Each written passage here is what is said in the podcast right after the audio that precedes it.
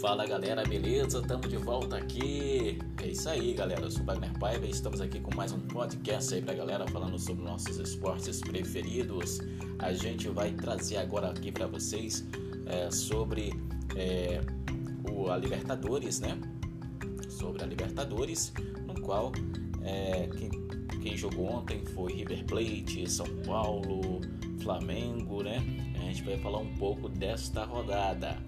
A gente fala, vai começar agora com o Estudantes, né?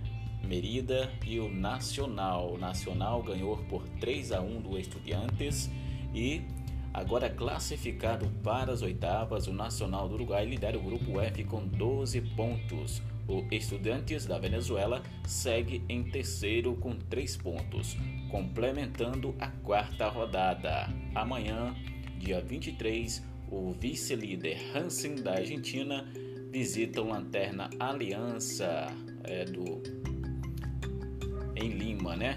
Do Peru. Vamos falar aqui sobre o Barcelona e Flamengo, que o Flamengo bateu o Barcelona por 2 a 1, ok? Com a quarta derrota em quatro partidas, o Barcelona, a melhor equipe da fase preliminar, dá adeus à Libertadores 2020 de forma antecipada.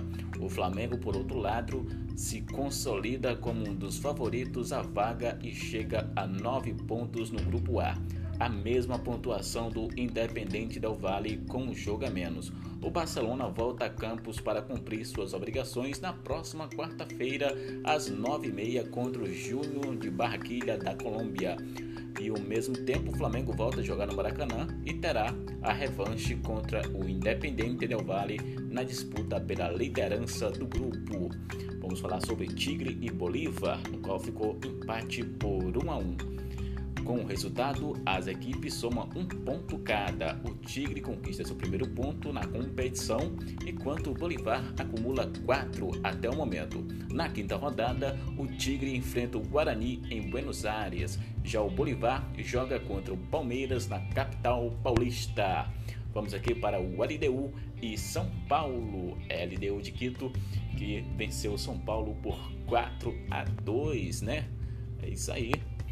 É, com esta derrota, o São Paulo segue com quatro pontos em quatro jogos em terceiro lugar no grupo D. A LDU vai a, no, vai a 9, né, ficando muito perto da classificação. O River Plate vai a 7 pontos em, em segundo, já que goleou o time peruano por 6 a 0 logo mais e o Binacional tem 3 pontos. Pela mesma competição, dia 30, o São Paulo vai a Buenos Aires enfrentar o River Plate e a LDU, dia 29, recebe o Binacional em Quito. A gente fala agora sobre o Binacional, né?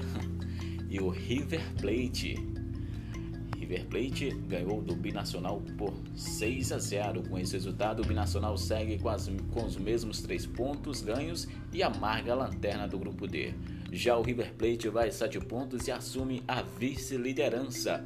Na próxima rodada, os peruanos enfrentam a LDU fora de casa, enquanto os milionários jogam diante do São Paulo em Buenos Aires. Vamos falar sobre Júnior Barraquilha e Independente Del Vale. O Júnior Barraquilha, né, que derrotou o Independente por 4 a 1. Com a bela vitória do jogo de hoje, o Júnior chega a 6 pontos e fica apenas a 3 de diferença para o segundo colocado, o Flamengo. O Independente Del Vale, por sua vez, perde a invencibilidade, se mantém com 9 e fica na frente dos atuais campeões por conta do saldo de gols os colombianos voltam a jogar em Barquilha na próxima quarta-feira e recebe o Lanterna Barcelona de Guayaquil em partida marcada para as nove e meia. Ao mesmo tempo, o Independiente também pega o Barcelona no domingo pelo equatoriano. Vai ao Rio de Janeiro também enfrentar o Flamengo. Esta foi a quarta rodada é, da Libertadores. Amanhã tem mais a gente vê tem mais jogo da Libertadores e a gente vem trazendo as novidades. Fiquem ligados.